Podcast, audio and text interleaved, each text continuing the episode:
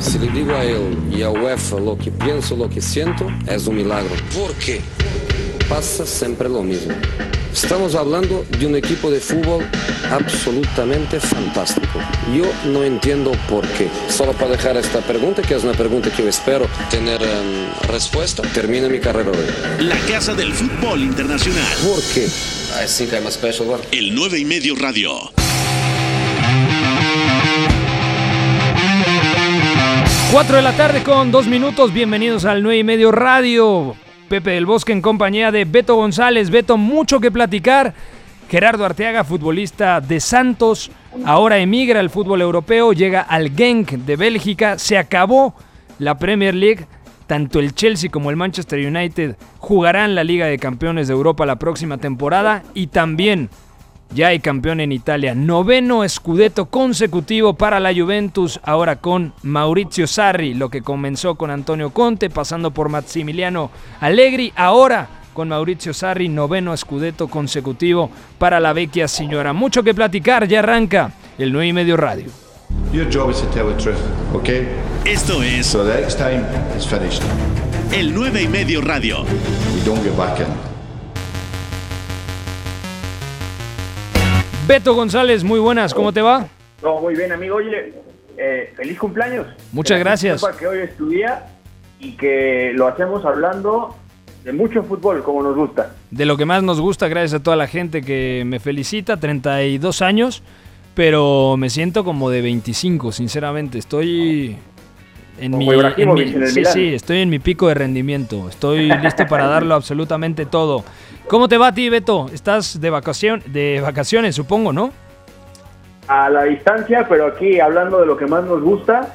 eh, feliz porque el Manchester United al final cumple con los pronósticos de meterse a la Copa de Europa. Y no jugó bien.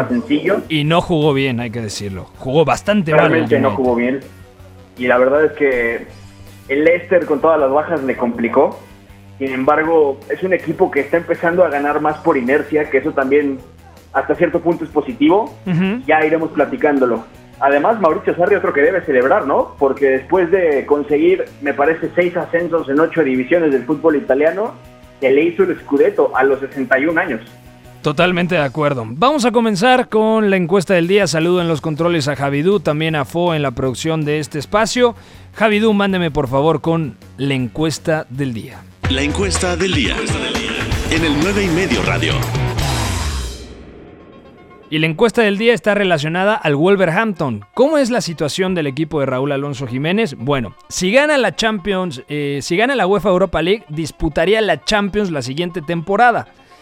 En caso de que el Arsenal le gane al Chelsea la final de FA Cup, por lo tanto se, quedaría sin posibilidades de disputar la próxima edición de la UEFA Europa League. Entonces, es complicado porque difícilmente ganará esta UEFA Europa League, más allá de que seguramente terminará avanzando contra el Olympiacos, pero luego el cruce es bastante duro contra Sevilla o contra la Roma. Y la otra opción de, de jugar competición europea es que el Chelsea derrote en la final de FA Cup al Arsenal y por lo tanto el séptimo lugar en la tabla de posiciones de la Premier acceda a la ronda previa de la siguiente temporada de la UEFA Europa League. ¿Quedó claro o no, Beto? Todo está perfecto. Perfecto. Eh, entonces la encuesta es la siguiente. Disponible en arroba el 9 y medio y pueden abrir comunicación con el hashtag el 9 y medio radio. ¿Tiene argumentos para realmente ganar la UEFA Europa League el Wolverhampton? Te escucho, Beto González. Yo diría que no, y sobre todo porque a nivel calidad, si bien es uno de los mejores ahora mismo, seguramente el reto de abrir repliegues bajos y de equipos que lo obliguen a ir a buscar el resultado con la pelota, se le complicarán. Y no es un tema de calidad, al final es un tema de propuesta y de sistema en el que en un Espíritu Santo simple y sencillamente aún no tiene las herramientas como para darle a sus jugadores la chance de abrir uno de esos repliegues. Entonces, seguramente los Wolves llegarán lejos, Ujú. ya a cuartos, en una de esas hasta semifinales, ¿Quién sabe? pero no creo Porque que gane la Europa League. es que justamente le toca el cruce más difícil. Si avanza contra el Olympiacos, seguramente tendría que jugar contra el Sevilla. porque yo creo que el Sevilla va a superar a la Roma. Y ya sea Sevilla o Roma, creo que son dos equipos que a día de hoy están en mejor nivel que los Wolves. Quizá tienen más herramientas en la pizarra para adaptarse a más contextos, pero en mejor forma los Wolves que, que la Roma, por ejemplo, seguramente sí. ¿Crees de verdad? Sí, sí, pero que el Sevilla no lo tengo claro. Al final, la recuperación con la que acaban metiéndose en Champions en la liga es muy positiva y me parece que Julen Lopetegui le ha dado a su equipo muchas cosas para competir en distintos momentos y escenarios. Entonces, lo más duro sería enfrentar al Sevilla. Y la verdad es que ahí yo ya no veo tan, tan posible que los Wolves puedan seguir avanzando. Tendría que ser algo no solamente lleno de orden, sino incluso con errores. Pues yo tampoco creo realmente que el Wolverhampton pueda aspirar a ganar la UEFA Europa League. Hay sorpresas en este torneo, por eso nos gusta tanto, porque eh, es mucho menos predecible que la Champions, entonces le da ese toque misterioso que nos apasiona, con equipos que igual y tienen mucho menos reflectores. También en esa llave, por ejemplo, está el Shakhtar Donetsk, el vigente campeón de Ucrania, que es un mm, buen equipo. Y eh, pues veremos hasta dónde llega el Wolverhampton, que repito, tampoco lo tiene tan sencillo contra el Olympiacos. El partido en Grecia terminó 1 a 1, es cierto, la ventaja del gol de visitante es importante, pero el Olympiacos en la ronda previa eliminó al Arsenal en Londres. Entonces tampoco hay, que confiarnos de un pronóstico de que realmente va a tener un día de campo el, el equipo dirigido por Nuno Espíritu Santo, Beto. No, de acuerdo. Y además está muy bien trabajado el equipo griego. Por eso es que acaba eliminando al Arsenal, que es cierto que hay que matizar que el Arsenal entonces no jugaba como ahora, que sigue sin jugar demasiado bien, pero por lo menos tiene ideas más claras, un sistema más acabado. Ujú. Y de todas formas, el Olympiacos hace el mérito, pasa y todavía complica bastante a los Wolves en la ira. Entonces, no es un tema fácil y además está el aliciente de ver a Daniel Podense que pasó justamente del Olympiacos a los Wolves. Habrá que ver si, eh, si termina jugando, si va como titular, pero además es, es algo bonito porque Pedro Martins, que es el entrenador, aparentemente ha sabido compensar la salida del portugués y ahora el portugués está comenzando a, a tener quizá más acción, quizá ser más decisivo con los Wolves. Yo creo que los Wolves tendrán que cambiar de cara a la siguiente temporada con un par de fichajes. Seguramente un central y quizá algún lateral, porque en, línea de 5 a veces ya es un equipo bastante predecible, que, que- cuando puede verticalizar mm, te liquida, porque tiene a Dama Traoré, a Diogo Jota, a Raúl Alonso Jiménez, Pedro Neto, Daniel Podense, incluso los suplentes son bastante buenos, entrando como, como revulsivos, condicionan los partidos, pero repito, cuando tienen metros para explotar. Cuando le toca llevar la iniciativa al Wolverhampton, se nubla. Y este fin de semana me tocó hacer el partido entre Chelsea y Wolverhampton y la verdad, la imagen que vimos de los Wolves fue bastante negativa. Únicamente en dos ocasiones intimidaron la valla defendida por el argentino Willy Caballero. Tampoco fue un primer tiempo brillante del Chelsea, pero creo que en términos generales lo resolvió bastante bien el equipo de Frank Lampard, porque no le generaban ocasiones y luego con un inspiradísimo Mason Mount terminó por, por concretar el 2 a 0. Primero con un golazo de tiro libre y luego le pone una muy buena asistencia a Olivier Giroud. Y precisamente vamos a arrancar este programa de día lunes con la actividad de la última jornada en la Premier League. Premier League. He's placed it in to give his season a special start. El 9 y medio radio. Schmeichel. Oh, he's lost it to Lingard. Jesse Lingard! Lingard sends United into the Champions League. And all of his teammates pile on. That is it. And United are back amongst Europe's elite again. Beto González, ¿qué fue lo que más te gustó? Además de lo obvio, ¿no? Supongo que sigues muy contento por la clasificación del Manchester United. A mí me sabe muy mal lo de Leicester, porque estuvo prácticamente toda la temporada en puestos de Champions y se terminó cayendo. Es cierto que la lesión de Ben Chilwell, de Ricardo Pereira y sobre todo de James Madison minaron mucho los planes del estratega norirlandés Brendan Rodgers.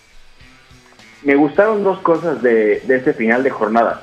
Número uno, que el Chelsea después de lo desastroso que salió en Anfield y de estos últimos pinchazos después de la pausa para acabar la liga, eh, por lo menos está recomponiendo ciertas cosas que le penalizaron y que lo llevaron a acabar en cuarto lugar por diferencia de goles, porque recordemos que empataron United y Chelsea en puntos con 66. Sí. Eh, me parece que, y lo dijo Frank Lampard, un equipo necesita conceder menos atrás para poder seguir compitiendo mejor y a la larga llegar más arriba porque ataca mejor. Y eso lo dijo por Kepa y porque los centrales en varios momentos de la temporada han fallado. Me gusta que ayer se ve una imagen mucho más sólida, ya lo decías, contra un equipo que si lo dejas correr, como los Wolves, seguro te liquida. Que si le concedes salidas a la espalda de tu línea defensiva, pues seguro te causa peligro, seguro te genera problemas. Me gusta eso por un lado. Y por el otro, más allá de, de lo feliz que estoy porque el Manchester United clasificó como tercero, que es su mejor papel desde el, el segundo año de Mourinho, Ujú. la temporada de los 100 puntos del City, me gusta que Brendan Rodgers al menos cae, pero buscando soluciones. Porque es cierto que el United no juega bien, es cierto que el Leicester le complica. El primer si le tiempo de- complica, El primer tiempo del United Beto es bastante flojo y creo que es el partido más débil eh, entre Nemanja Matic y Paul Pogba. Tuve la oportunidad de verlo en diferido en la tarde y, o sea, realmente en la primera parte me sorprendió que Leicester no estuviera arriba en el marcador. es que es a lo que voy. Realmente, más allá de que United juega mal por sí solo, Leicester logra complicarle a través de las soluciones de Brendan Rodgers. Ya hablabas de las bajas. Ricardo Pereira, Ben Chilwell, James Madison y además Kaglar Soyuncu que estaba suspendido, Ujú. que, que juntó me parece tres fechas de suspensión, entonces no volvió a jugar hasta el final.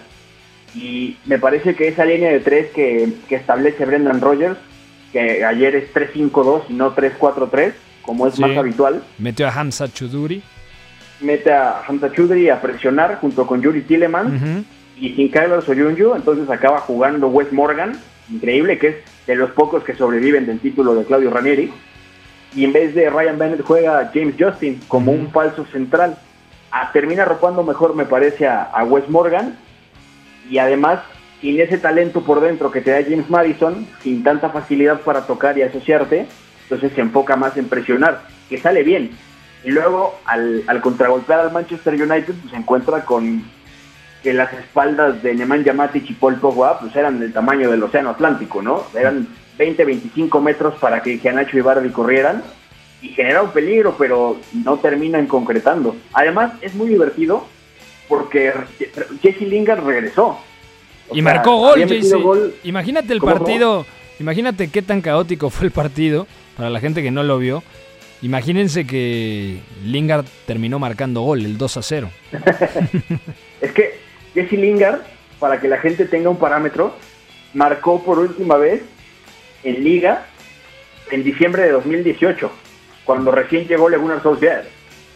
No, bueno, es que Este- está, está cepilladísimo. Lingard sabemos que tiene pie y medio fuera del Manchester United. Y no tiene el nivel para jugar en el United, ¿eh? Ni el nivel y ni siquiera los rasgos. Es un jugador bien, bien específico que a todos les ha costado trabajo encajarlo.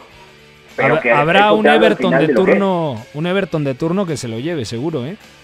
El gol de ayer, que aparte es una pérdida prohibida de Casper Schmeichel, Sí, bueno, del es un regalo de Schmeichel. No, pero con ese gol el Everton lo compra por 40 millones, sin problema. Ya es un problema menos. Sí, también eh, el que me pareció que da un partido lamentable de Leicester es Johnny Evans, que termina yéndose expulsado y también comete el penal sobre Marcial. Se, se vio muy rebasado contra su ex equipo, ¿eh? Johnny Evans nunca dejó de jugar para el United, ¿eh? ayer nos lo demostró. Y Maguire también le costó mucho trabajo en el primer tiempo contener a Ine- eh, y, Inea- ¿cómo le llama? Y, Y Gianacho. Madre mía, qué pronunciación, ¿eh? Es Igeanacho. que, bueno, Y Enacho, yo le digo. que... Es que la H se supone. Tengo un amigo nigeriano y me dice: Es que la H no se pronuncia. Y Enacho. Y bueno, luego. Ajá. Madre mía. Bueno, eh, dejamos hasta aquí el tema de- del partido del Manchester United y del Chelsea. Creo que vale la pena hacer una mención para lo de José Mourinho con el Tottenham. Porque cuando llegó el estratega portugués, el Tottenham estaba en la decimocuarta posición y los termina dejando sextos. en puestos de Europa League. Es cierto que muchos van a decir, fue un error destituir a Pochettino, etcétera, para traer a Mourinho. Puede ser, puede ser que se precipitara Dani Levy y toda la directiva del Tottenham. El tema aquí es que Mourinho, pese a todo, pese a que no nos ha gustado muchas veces el rendimiento del Tottenham, sabemos que le falta un central, sabemos que le faltan los dos laterales para que sea un, equipo 100% sólido, pero creo que yo valoraría como positiva la temporada del Tottenham con José Mourinho, porque al final va a jugar competición europea, Beto.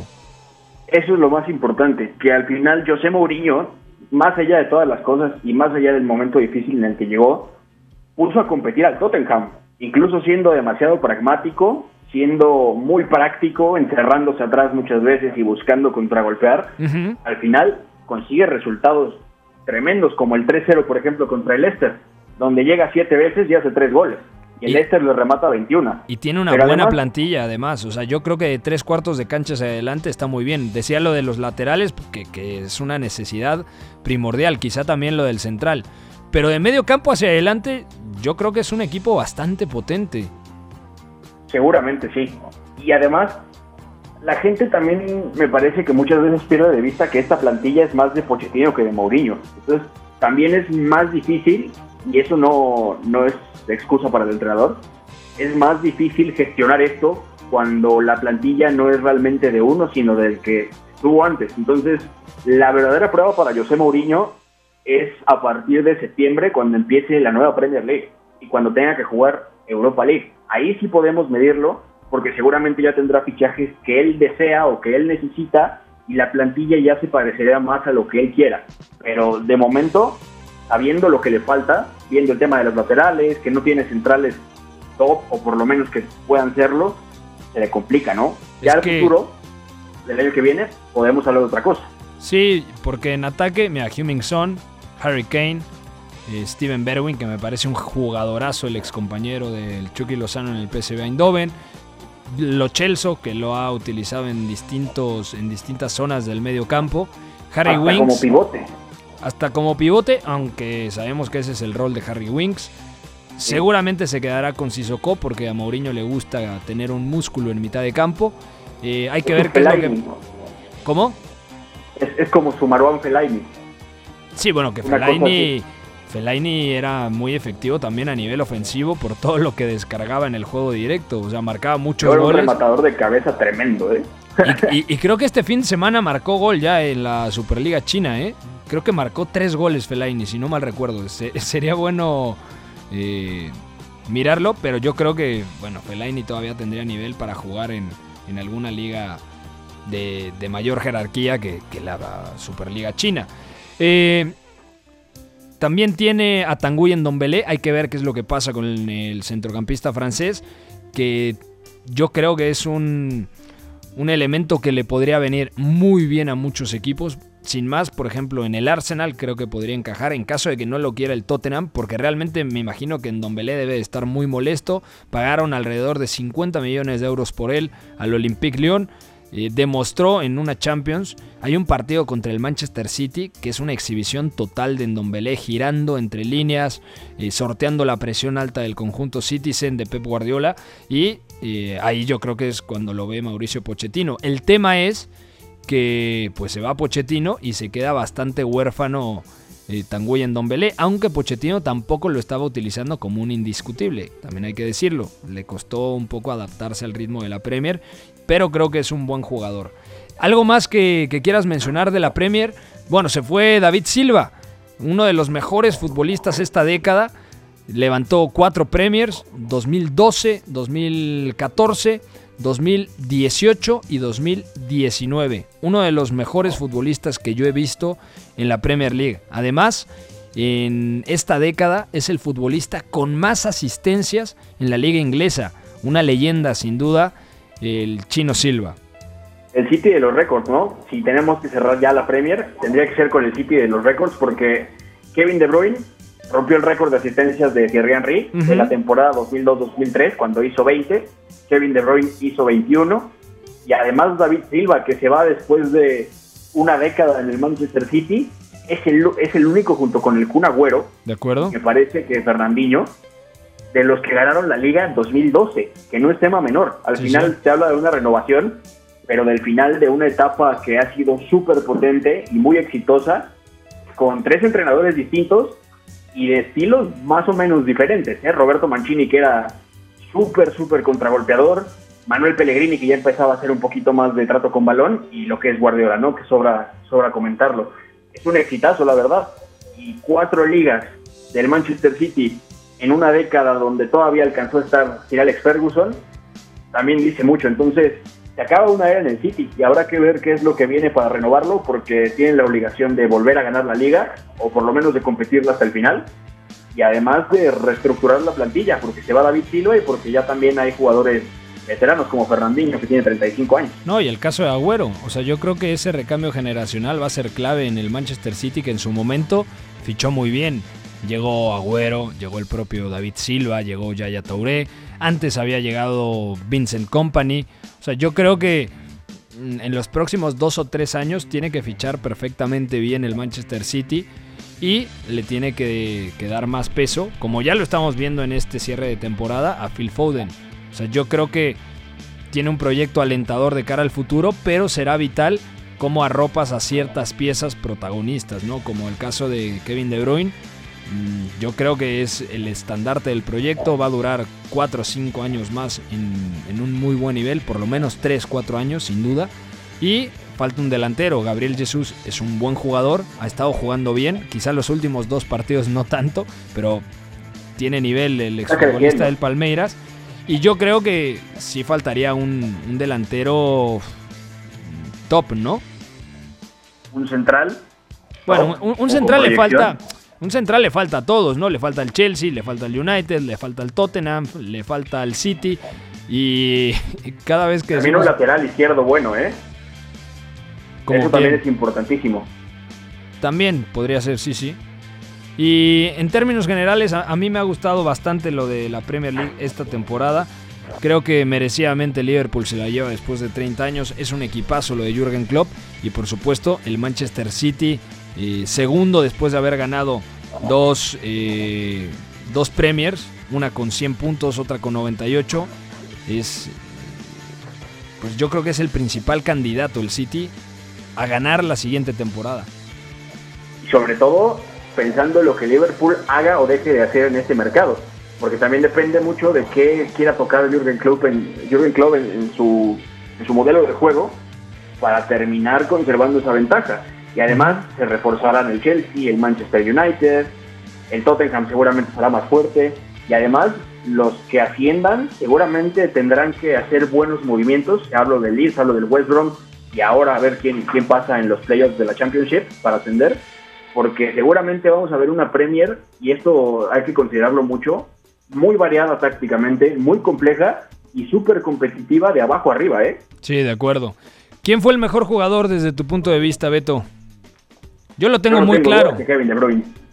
O sea, la verdad es que no, no hay un punto de comparación entre lo que ha producido Kevin y, y los demás. 35 Sobre goles una- producidos, ¿eh? Entre anotaciones y asistencias, 35 anotaciones. Es una locura. Y además estaba revisando que cuando la Asociación de Escritores de, de Fútbol Inglés otorgó el MVP a Jordan Henderson, salió un dato en el que Kevin De Bruyne había producido lo que los seis mediocampistas del Liverpool produjeron en toda la temporada.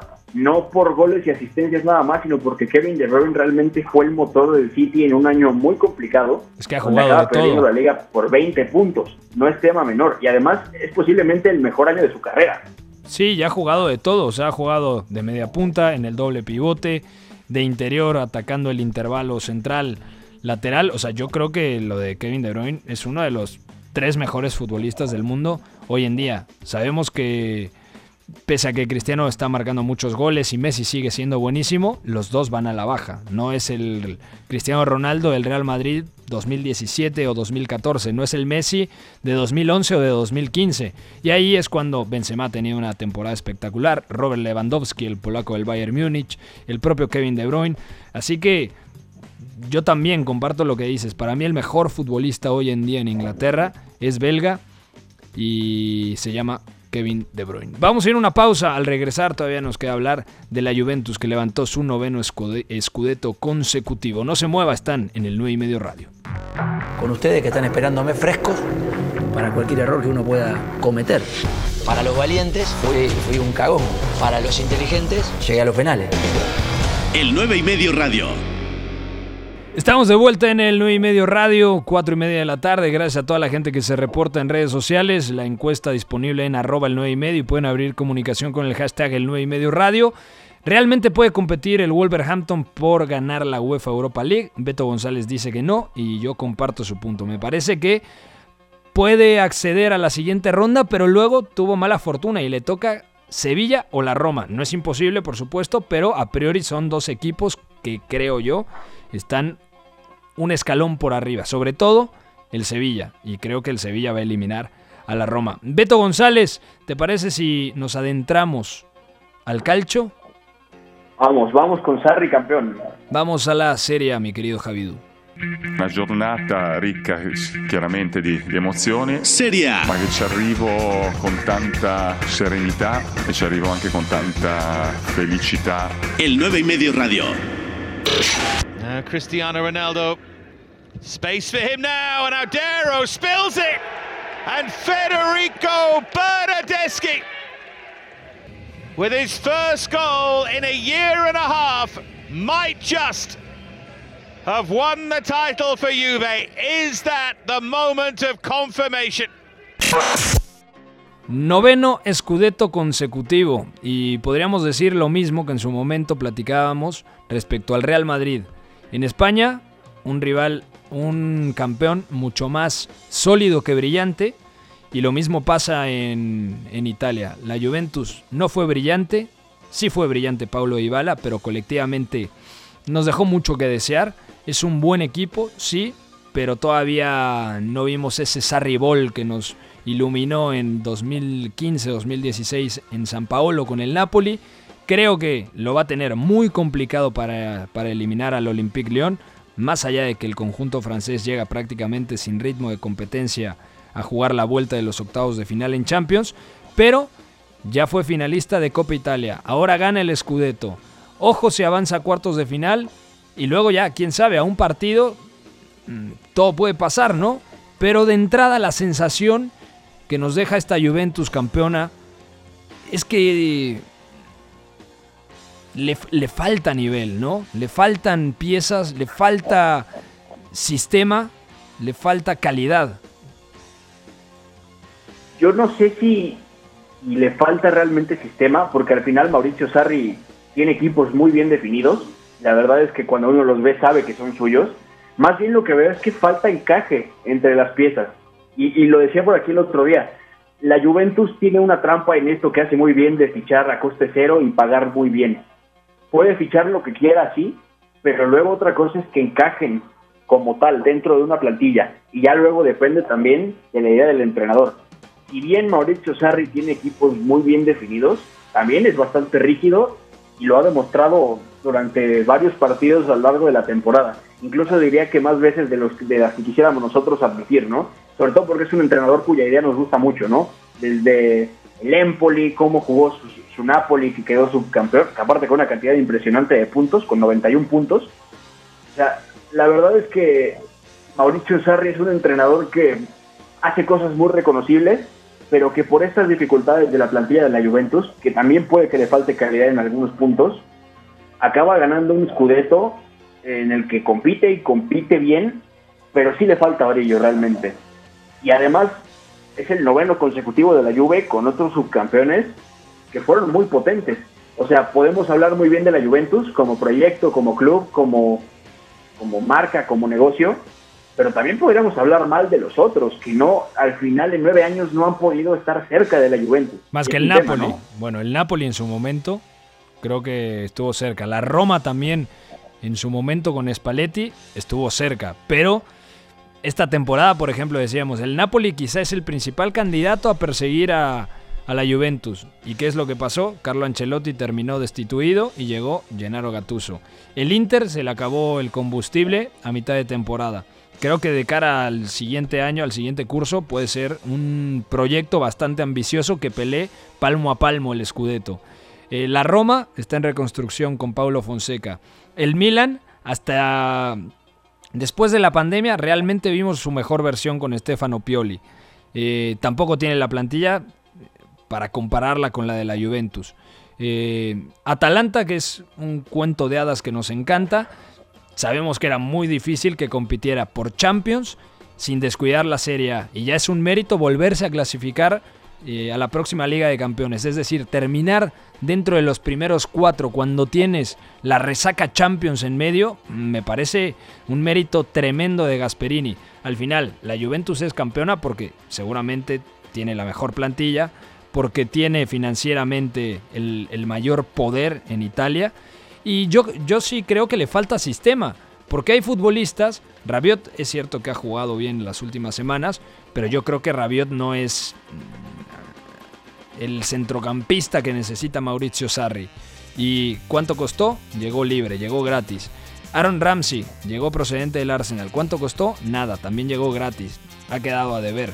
Eh, otros elementos que en un principio pensamos que la iban a romper y a descoser completamente en la lluvia y se han quedado cortos.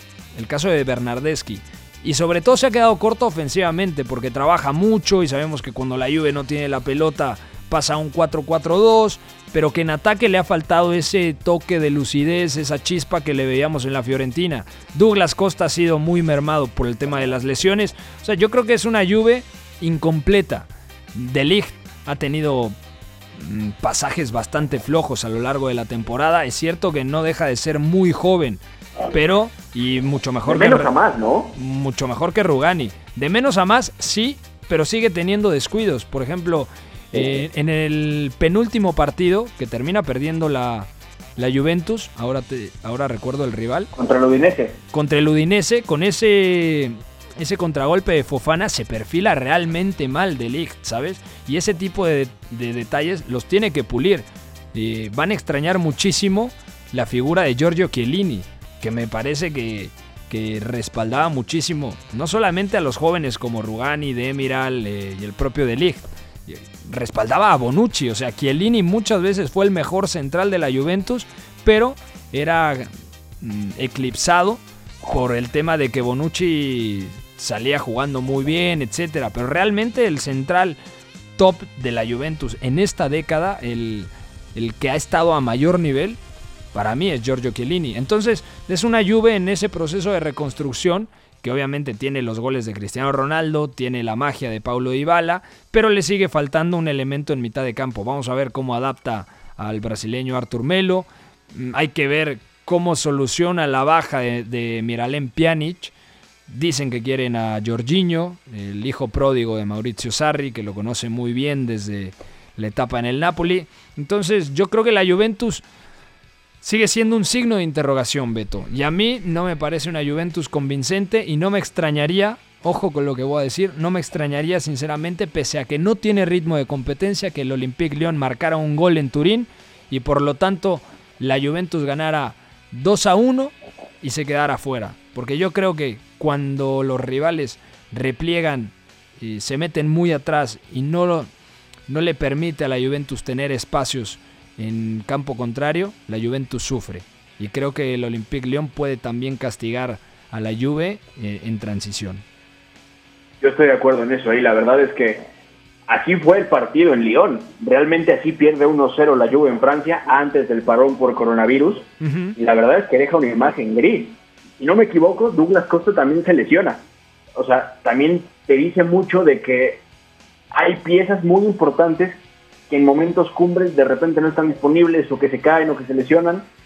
Y además, sí también es necesario que la Juventus se plantee qué puede necesitar Mauricio Sarri para que la siguiente temporada no solamente eh, pueda revalidar el título, sino que lo haga de forma convincente.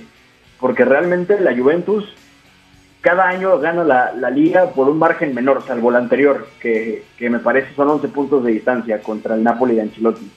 Pero te habla también de cómo poco a poco ese proceso y esos pilares que, han sido vitales en la última década también van cayendo. El caso de Chiellini, por ejemplo, que a los 35 se rompe el cruzado, entonces Sarri tiene que inventarse otra, otra defensa. Juega de Miral, juega de Lig, Bonucci acaba siendo el líder, Barzagli ya estaba retirado. O sea, hay muchas cosas que se han venido renovando. Y ojo con la de Dybala, ¿eh? Salió tocado Dybala, ¿eh? En el partido de ayer. Mm, hay que ver cómo llega a Champions, ¿eh? Llega. Yo creo que sí va a llegar. Yo creo que sí va a llegar porque ayer después de que sale lesionado, luego se va a la banca, estuvo festejando. O sea, no es como lo de Kylian Mbappé, que ya dijeron que estará tres semanas aproximadamente de baja y es imposible, eh, a menos de que pase un milagro, una recuperación meteórica, que juegue Mbappé contra Atalanta. ¿eh? Cuidado porque Gasperini sonríe y todo Bérgamo seguramente está muy contento porque el Paris Saint Germain pierde una pieza fundamental en ese partido a eliminación directa contra Atalanta. De acuerdo, aparte, la, única, aparte de que la única manera de que Mbappé llegue es que le cambien el tobillo por uno nuevo, que eso nunca va a suceder, eh, me parece que al París se le viene abajo el tema de, de, cómo atacar a una defensa que no es top, sino que engaña. Al final, la mayoría de los jugadores que tiene Giampiero Gasperini en la Atalanta están potenciadísimos por la idea, por, este desorden organizado que, siempre plantea, pero aparte es el hecho de que la Atalanta con la defensa que tiene el Paris Saint Germain puede causarle todos los problemas del mundo. De acuerdo. Baker, al final, aunque muestra cosas potentes y, puede ser un, buen defensor a futuro, pues no es top. Kimpembe, más allá de que es campeón del mundo, no es top. Thiago Silva está en su última oportunidad de salir en Champions. Marquinhos, Marquinhos el otro día contra el Sanetien en la final de Copa Francesa. Madre mía, qué mal jugó. Fuera de ritmo. O sea, yo creo que el Paris Saint Germain es que decimos lo mismo de los grandes equipos, si te das cuenta, Beto. Eh, necesitan fichar centrales, por eso es tan tan codiciado, ¿no? El tema de Koulibaly. Es que la Champions nos sirve para, para ver mucho esto que dices. El, tema de Koulibaly o el tema en Inglaterra, por ejemplo, de Nathan Ake o de John Stones. Cualquier central que tenga calidad será codiciado porque todos los grandes necesitan centrales que ayuden a sus equipos a salir de la presión. Que a partir de ahí están compitiendo otros equipos más pequeños que antes no tenían tantos reflectores. Cómo presionan, cómo le complican las cosas al rival desde la salida, desde atrás, ¿no? El París puede sufrir, porque el Atalanta si algo sabe hacer muy bien es presionar arriba y lo hace tremendamente bien. Y sin esos, esos zagueros top, que aparte vendrían muy bien en la idea de Thomas Tuchel, se antoja como un festival de goles, ¿eh? realmente. Y aparte arriba el París sin Mbappé, pues le queda a Pablo Sarabia, que a pesar de que Sarabia es muy bueno... Es más media punta. O sea, y es otra clase de futbolista, o sea, no tiene la arrancada de Mbappé, es un futbolista inteligente entre líneas, yo lo veo mucho más pasador que goleador, sabe llegar también desde atrás, mm, pero Sarabia yo creo que es otro jugador y la baja de Mbappé e, es tan dura que, que en el sistema Thomas Tuchel no puede cubrirlo. O sea, no, no hay manera. Quizá pueda buscar otras alternativas, pero a mí me parece durísima. Sobre todo, si Atalanta sabemos que es un equipo que te presiona muy arriba, el recurso de Mbappé atacando el espacio era, era muy potente, sobre todo con Berratti recibiendo entre líneas o Neymar eh, ganándole la espalda al doble pivote, Remo Freuler y Marten Derrón, eh, y luego lanzando, activando precisamente al espacio a Kylian Mbappé, eso, ese mecanismo, ese automatismo, no lo vamos a poder ver. Y ahí yo creo que va a sufrir mucho el Paris Saint Germain. Vamos a cambiar de tema, vamos con la llegada de un nuevo mexicano al viejo continente. Desde que, desde que yo llegué acá, me prometió un proyecto no cumplió nada. Yo me voy a reposar, esta situación difícil, los jugadores están dejando todo, el equipo está mejorando. Esto es el 9 y medio radio. Se como señores, como hombres. El futbolista mexicano de 21 años, Gerardo Arteaga, fue vendido por el equipo de Santos para emigrar a Europa y ser parte del Genk de Bélgica, conjunto que ha sido cuatro veces campeón de la Jupiler Pro League, siendo el más reciente en 2019. El lateral izquierdo formado en las básicas de Santos fue titular y jugó todo el partido ante el Cruz Azul en el debut de los Guerreros en Guardianes 2020 BBVA, pero este domingo el mismo jugador confirmó su salida del equipo a Fox Sports. Eh, sentimientos encontrados ahorita que me va a tocar salir de este club, el club que me dio todo. Siete años estuve aquí en este club y más que nada cuatro años viviendo en, en la casa club, que fue donde me formé pues la verdad que sí, sí se va a extrañar todo esto. La verdad es como, como un sueño, ¿no? Irme a jugar a Europa. creo que va a ser, es un gran club también el Genk. Y pues, ¿qué más te puedo decir? Arteaga, que nació en Zapopan, Jalisco, desde muy joven llegó a las básicas de Santos y debutó en primera división en 2016 a los 18 años, para sumar un total de 90 juegos en la comarca. Pero siete años después de estar con los guerreros, ahora su destino será Bélgica, país en donde ya jugó Guillermo Ochoa en el estándar de Lieja y ahora se encuentra Omar Gobea con el Zulte Waregem. Informó Cristian Moya.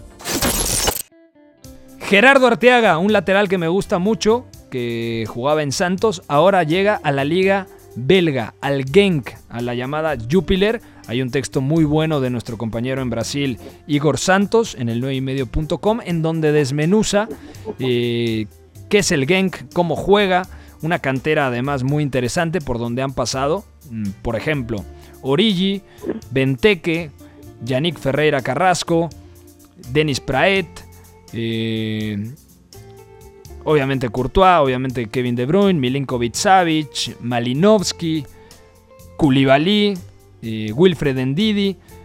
Es, una, es un equipo que potencia bastante a, los jugadores, Beto, sobre todo en la última década, el Genk ha sido un buen trampolín.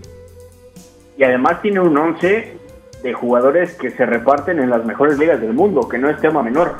Al final, si había un lugar potente y estable al que podía llegar Gerardo Ortega, es la liga belga, que suele exportar bien, que tiene equipos que van a competencias europeas el Brujas, que cayó eliminado en, Europa League con el Manchester United, por ejemplo. El Genk jugó Champions. El Genk jugó Champions, o sea, jugó en el grupo del Salzburg, del Napoli y del Liverpool. Es cierto que quedó último y era un grupo bravísimo, pero bueno, se mide a esos rivales constantemente, tanto el Genk, Cada año. El, el Brujas, el Anderlecht, o sea, la liga belga hoy en día yo la pondría prácticamente en el mismo escalón que la Eredivisie holandesa o la Primera Liga portuguesa. O sea, yo creo que en Bélgica hay una renovación muy interesante, muy inteligente desde principios del siglo eh, de, la década pasada, para, para que se entienda. Por ahí de 2000 cambiaron muchas cosas y empezaron a trabajar de mejor manera. Sí, reorientaron la forma en la que trabajaban las academias, las fuerzas básicas, empezaron a, producir talento, a darle espacio en, esos clubes de primera división que suelen ir a competencias europeas.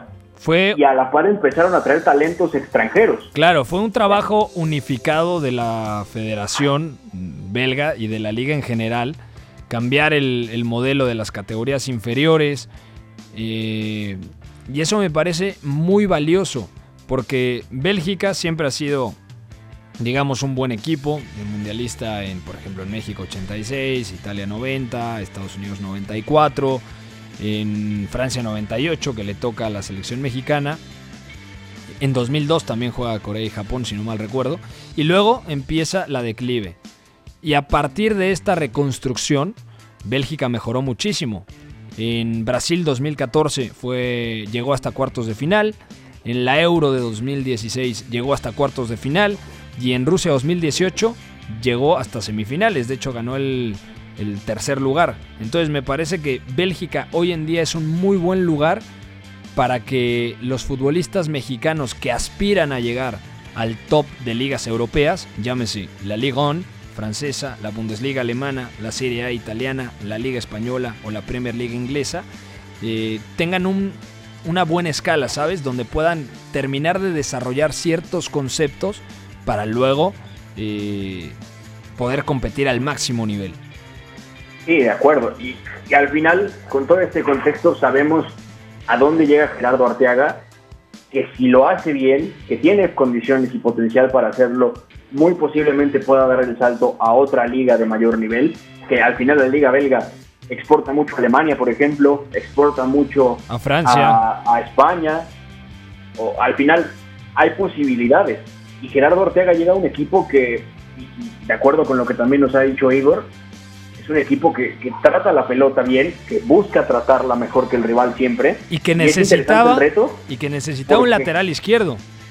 Aparte, pero es que lo, interesante es que Gerardo Ortega realmente no se ha destacado en, un equipo, me refiero a Santos, que, que, tuviera como arma principal la pelota. Era un equipo más reactivo, más enfocado a presionar, con Robert Ciboldi, con el Chepo de la Torre, con Guillermo Almada, equipos más enfocados a destruir el juego con balón del rival para entonces producir el suyo, ¿no?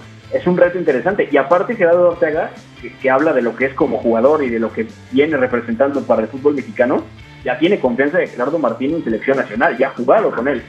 Sí, que hoy en día sabemos que la lateral izquierda de la selección creo que es de Gallardo, pero ahí tener un suplente en, en la liga belga creciendo poco a poco y que en 3-4 años aspire a dar el salto a una liga de mayor jerarquía, a mí me encanta la idea. Ojalá que esto sea el punto de, partida para que muchos equipos se animen a, mandar jugadores a vender, no solamente a Bélgica y a Holanda, sino también a la primera liga portuguesa o quizá la liga turca o la liga rusa. Se decía, por ejemplo, que por JJ Macías había preguntado el Krasnodar.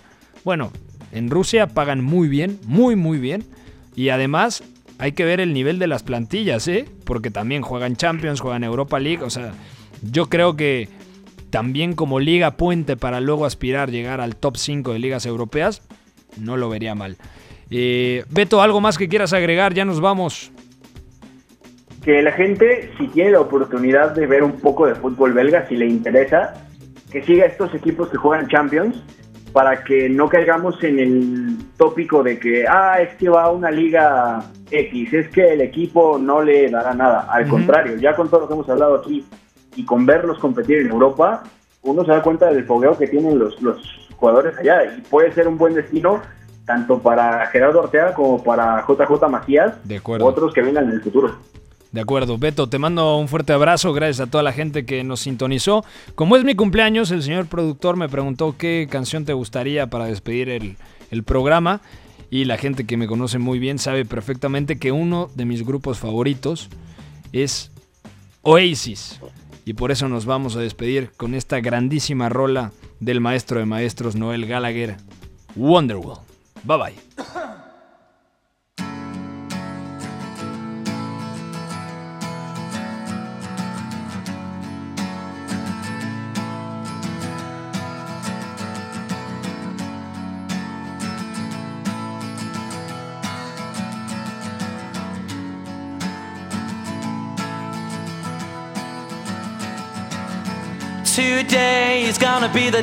They're gonna throw it back to you. By now, you should have somehow realized what you gotta do. I don't believe that anybody feels the way I do about you now.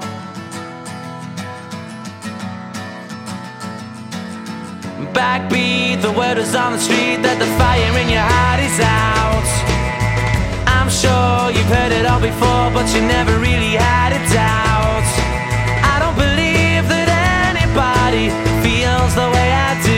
About you now.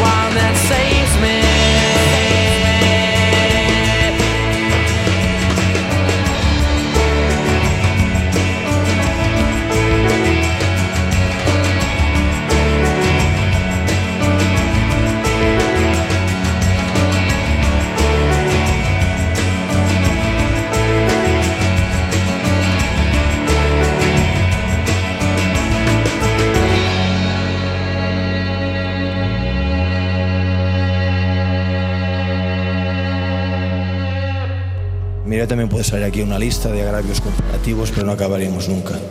Yo vengo aquí porque es mi obligación delante de ustedes. Ya, ustedes me preguntan y yo, yo respondo. Fuera del campo ya ha ganado, lo ha ganado durante todo el año, ha ganado durante toda esta temporada y en el futuro lo que va a ser. Le regalo su Champions particular. Hay veces que me merezco que me manden a freír espárragos. O cuando la cago, la cago. La Casa del Fútbol Internacional. En esta sala, él es el puto jefe, es el que más sabe del mundo, el puto amo. El 9 y medio Radio.